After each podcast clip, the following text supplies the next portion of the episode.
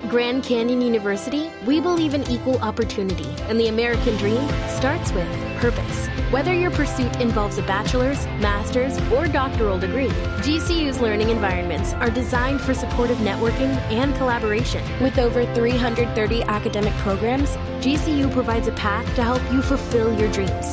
The pursuit to serve others is yours. Find your purpose at GCU.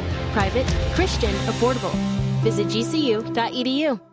Pues, independiente, bueno, expliquemos varias cosas. Primero, la elemental y la, la, la básica.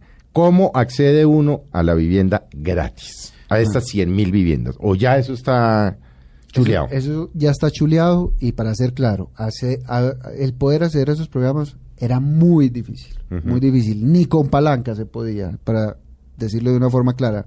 Una persona muy cercana nos pidió, cuando estaba el exministro Vargas Lleras, poder dar una vivienda en Cali, una persona que era despasada, que era pobre, y no pudimos, nos tocó pedirle al constructor que le donara la vivienda. ¿Por qué?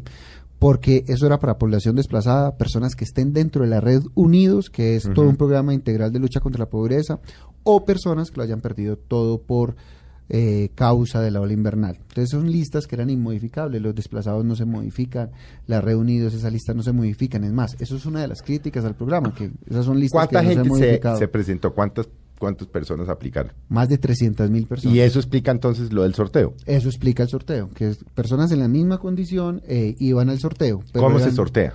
¿Cómo se sortea? Nosotros, para... Porque yo lo veo a usted que usted trina y pone doña Hermilda que se ganó el sorteo y la felicidad que de recibir su casita. eh, cogemos un proyecto, por ejemplo, de 100 viviendas, damos 40 para población desplazada, entonces ahí hay una lista de 100, entonces 40 cupos los sorteamos entre 100, por decir un proyecto pero- en Calarcá. Sí, pero ¿cómo lo sortean? ¿Qué? ¿Unas balotas? Ah, hay o- unas balotas, está la personería presente, está un representante de, de la Secretaría de Transparencia de la Presidencia de la República, está un representante de la Alcaldía, Gobernación y Ministerio, y lo hacemos públicamente y ellos van mirando, primero, que las balotas cumplan, segundo, que efectivamente no haya ninguna manipulación y se va sacando balota por balota.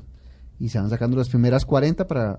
Los, se, sortean, por ejemplo, de 100, 40 cupos y así seguimos con los, después seguimos con las familias de reunidos y después con las familias víctimas de ola invernal y ahí se escogen las 100 familias beneficiadas. ¿Y qué pasa con esas personas pues que no tienen tanta suerte para salir beneficiados y quedan ahí que como en lista de espera?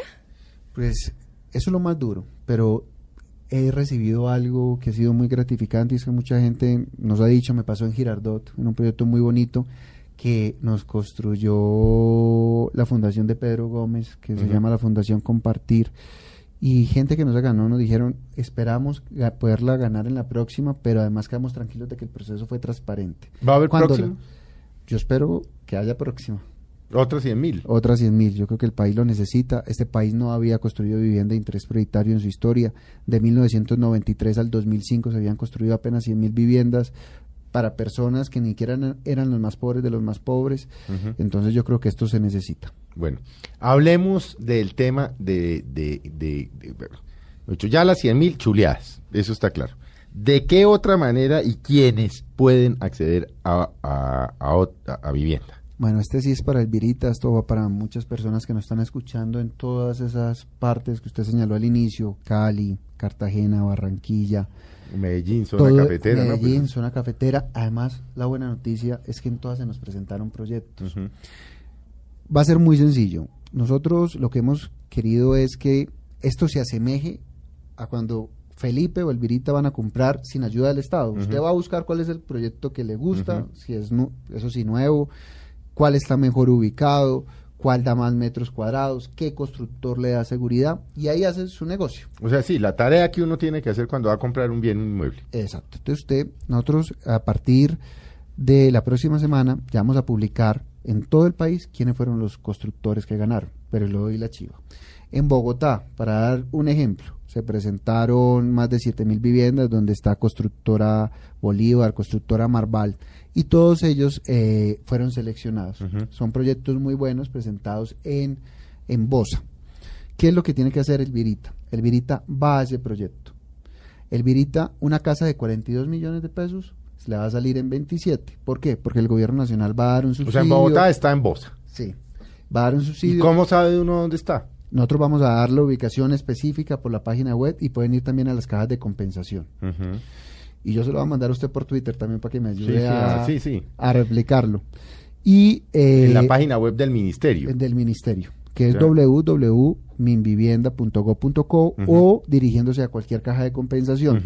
¿Dónde está? Donde está todo el desarrollo de Metrovivienda. Son zonas muy buenas, muy bien consolidadas, que tienen muy buen desarrollo urbanístico. Usted vaya y ahí, ahí van a ver varios proyectos de diferentes firmas constructoras, todas muy reconocidas. Usted mira, ¿cuál firma le gusta más? Ah, Pero eso ya está, digamos, ya hay, hay apartamentos modelos o eso todavía no. Ya empezamos a abrir salas de ventas a partir de esta semana. Estamos hablando de Bogotá. Estamos hablando de Bogotá, pero también voy a abrir salas, Eso. modelos. ¿Dónde más va a abrir? A, a Ibagué, a Cali, a Valledupar, a Armenia, a Medellín, a Palmira, bueno, donde nos están escuchando en todo el país, a Barranquilla, a Soledad. Entonces vamos a las salas modelos, miramos si el proyecto nos gusta y una vivienda de 40 millones de pesos te va a salir en 25 millones de pesos porque nosotros les damos un subsidio hasta de 15 millones de pesos. ¿A quiénes les da subsidio? ¿A quiénes les damos el subsidio? A personas, allá me están alzando la mano. No, claro, aquí A atrás está personas que- Dianita, ya está. Dianita ya Adrianita, quiere que es la que nos ayuda aquí con el café, eso aquí está mirando al ministro. Pendiente de lo que dice el Pendiente a ver ministro. cómo va a salir aquí con una casita. Entonces, Adrianita se va para el proyecto de Bogotá, porque Adrianita es de acá de Bogotá. Y mira si el proyecto le gusta. Uno. Dos. Nosotros le vamos a dar un subsidio hasta de 15 millones de pesos, pero Adrianita no puede ganar más de dos salarios mínimos. Es decir, Adrianita califica. O sea, Adrianita califica. Y Adrianita me está preguntando, bueno, usted me está ayudando hasta con 15 millones de pesos. ¿Yo qué tengo que aportar? Tiene que aportar un ahorro de 2 millones de pesos. Ese ahorro lo puede dar, si le gusta el proyecto, lo puede dar durante la vida del proyecto. O sea, no los tiene que tener inmediatamente. Tiene un alrededor de 6 a 7 meses para conseguir los 2 milloncitos de pesos. Es decir, la cuota inicial les- se le difieren, digamos, esos dos millones a seis, siete meses. Exacto. Y Adrianita me va a decir, bueno, ¿y yo cómo voy a hacer para tener un crédito de 25 millones de pesos? si ¿Dónde gano me- menos de dos salarios si mínimos. gano do- menos de dos salarios mínimos. Nosotros lo hemos pensado. Primero, ¿qué hemos hecho, Felipe? Adrianita le vamos a dar un subsidio de 5 puntos sobre la tasa. ¿Qué significa eso? Para que me porque eso yo no lo entendí. Para yo que no me lo entienda. Adrianita del Virita se enredaron. Entonces, por eso se los voy a explicar. Hoy, cuando usted va a un banco, le, pre- le dicen, lo va a prestar al 12% anual, efectivo anual. Adrianita, nosotros le vamos a dar, fuera del subsidio para la cuota inicial de 15 millones, le vamos a dar un subsidio de 5 puntos sobre la tasa. ¿Qué significa eso? Que le va a quedar al 7% Sobre los 20, sobre los 25 sobre millones los de 25, pesos. correcto. ¿Eso a qué conlleva? A que pague cuotas alrededor de 200 mil pesitos mensuales. 200, 230 mil más o menos. Exacto. Sí. Entonces, ¿A cuántos años? a 15 años. Ajá. Pero hoy Adrianita va a estar pagando arrendamientos de 300 mil, 400 mil pesos. Aquí dice que Y si a- allá está a- atrás diciéndole al ministro, asintiendo con la cabeza. Y acá va a Va a tocar pagar. sentar aquí a Adrianita. Sí, y, aquí- y acá va a pagar por su propia casa, con un excelente constructor, Ujú. Generando patrimonio para sus hijos, 200 mil pesitos. Es un muy buen negocio. Sí. Y usted me va a decir, ¿los bancos le van a prestar? Primero le van a prestar porque tienen este subsidio. Y hay de- un acuerdo, hay un acuerdo ya hay con un los acuerdo bancos, con ¿no? ellos Sí. y además nosotros hemos generado, le estamos pagando a través del Fondo Nacional de Garantías para que le preste a este sector, estamos asumiendo el 70% de la pérdida esperada, o sea, nosotros estamos asumiendo el riesgo El Estado asume ese riesgo. para que le pueda prestar a Adrianita y le puedes prestar a Alvirita. Esto va a ser muy sencillo, eso sí, tienen que tener la gana de comprar, el mismo que salga Adrianita, yo le doy el chisme a, a Felipe. ¿Cuántos, cuántos eh, proyectos de estos, En cuántas viviendas, individualicémoslo? 86 mil viviendas en todo el país y yo creo que esto se va a vender muy rápido. Sí, esto se vende muy rápido. muy rápido en Bogotá. Yo creo que van a haber filas porque son 6 mil viviendas para un potencial de más de 100 mil personas que pueden comprar. Mm. Pero eso fue lo que nos presentaron. Si nos hubieran presentado más en Bogotá, Si Bogotá hubiera que presentado 20 mil, pues se hacen 20 Yo mil. creo que le hubiéramos 30 dado mil, 20. 30 mil, pero no fue capaz Bogotá, ¿no? llegaron a, a 6 mil. De Mm. todas maneras, reconocemos el esfuerzo porque en vivienda gratuita fue peor. Na- de 8 mil nada más presentaron 4 mil, pero acá ya tenemos 6 mil donde Adrianita se podrá presentar. Y ya que estamos tocando el tema de Bogotá, ¿qué pasó con Bogotá? ¿Por qué se presentaron tantas como piedras en el camino, por llamarlo de alguna manera? Primero con las viviendas, con las viviendas gratis. Yo no entiendo. La verdad, Se enredaron. La verdad, eh, nosotros creíamos que la ciudad donde más íbamos a tener eco, donde más íbamos a tener apoyo era Bogotá. ¿Por qué? Porque se había impuesto una meta muy alta en el plan de desarrollo de Bogotá quiere hacer 70 mil viviendas de este tipo, que son 70 mil viviendas prioritarias que van hasta 40 millones de pesos. Entonces dijimos, van a, como decimos lo, como decimos vulgarmente, van a aprovechar este papayazo y van a buscar que todas las viviendas sean acá. Lastimosamente, cuando empezamos con las primeras 8 mil viviendas, solamente pudieron construir, llegar a 4 mil y en este pues nos presentaron 6 mil. Pero es un tema de qué? Es un tema de gestión, de, yo creo. gestión, es un tema de espacios. Yo creo que es un tema de, yo creo que es un tema de gestión porque no es solamente un tema de suelo. Si uno va a ver Medellín, Medellín también Compáreme tiene- Bogotá, Medellín y Cali. A ver, ¿qué pasó, por ejemplo, en Medellín? ¿Qué pasó en Cali? Bueno, Bogotá ya tiene 9 millones de habitantes, Medellín tiene 3 millones. Bogotá está haciendo 4 mil viviendas, Mm. Medellín está haciendo 10 mil viviendas. El doble. Imagínense. El Y la tercera parte de los y habitantes. Y la tercera parte Sí. de los habitantes. Cali tiene 2 millones de habitantes, 2 millones 400 mil más o menos, está construyendo 5 mil viviendas. Bogotá Mm. está construyendo 4 mil. O sea, Cali y. Medellín proporcionalmente pasaron de lejos de lo que está haciendo Bogotá. Y no vamos a hablar de otras ciudades. Montería está haciendo 5 mil viviendas, tiene 400 mil habitantes. Eh, Valledupar está construyendo 3 mil viviendas y creo que también tiene 400 mil habitantes. Soacha, que está al lado, está construyendo 3 mil viviendas y tiene 500 mil habitantes. Mm. Bueno, pero volvamos al tema de, de esto. Hay que estar pendiente de la página del ministerio y las cajas de compensación a ver cuáles son estos nuevos proyectos. ¿Qué tan dispendioso va a ser? Cero dispendioso. Es decir, porque es que ahí uno va y entonces empiezan, no, que el papelito, que O se imagina que las no sé qué. filas. No, las filas sí van Filas a ser sí van a imposibles. porque esto va a ser, yo creo que va a tener mucha demanda. Es, es, es cuando una camisa que a todo mundo la quiere y la camisa está en el mercado a 200 mil pesos y sale una promoción y te la dejan 120 mil, pues la gente va a hacer fila por tener ese producto. Mm. Acá una vivienda que vale 40 millones de pesos la podrán adquirir en 25 millones de pesos. O sea, ya entra con un descuento muy grande y además con la facilidad de poder pagar esos 25 millones de pesos.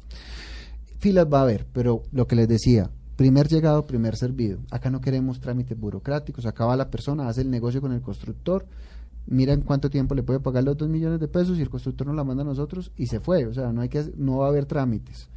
Eh, va, a haber- va a ser muy sencillo, por eso lo quisimos asemejar a un proceso privado. La persona va, demuestra que gana menos de dos salarios mínimos, demuestra que no tiene vivienda, eso es muy sencillo de demostrar, el certificado de ingresos, y nosotros podemos comprobar que efectivamente no tiene vivienda por eh, las bases de registro de la superintendencia.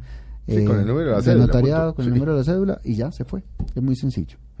Ahora, ministro, ¿cuál es ese proyecto que tampoco he entendido yo y que la gente nos pregunta mucho? Ese tema de lo de los hasta 200 millones. Ah, eso es un- Porque ese, ese sí que yo tampoco lo he entendido. Tampoco. ¿Cómo, cómo no? Pues es que yo no he entendido Pues nada yo de creo que eso. este proyecto Por es eso lo invité, porque inclusive había, había, habíamos acordado con María Juliana, eh, que manejamos el programa, que este año de aquí a elecciones no pensábamos invitar políticos. Porque Sí. no soy Ni político. funcionarios, no, no, no, no, ni funcionarios, sino tratar de hacer una cosa amable aquí después de las elecciones de- del Congreso, porque yo creo que la gente el tema político la aburre, la aburre, la aburre todo el día. Pero obviamente son tantas las inquietudes que dijimos, bueno, invitemos al ministro. No, ¿Cómo este es, es un ese tema, tema? amable sin duda. No, ese es un tema que si uno está oyendo y sabe que mm, gana menos de otro, pues es amable. O sea, es un tema amable. ¿Cómo es el otro tema del, del, del, eh, del de los 200 mil? ¿Qué es ese, qué es ese, qué es ese, ese proyecto? ¿Qué es eso, mejor dicho? Que yo le doy a usted hablar de hasta 200 millones, pero no entiendo cómo es el tema.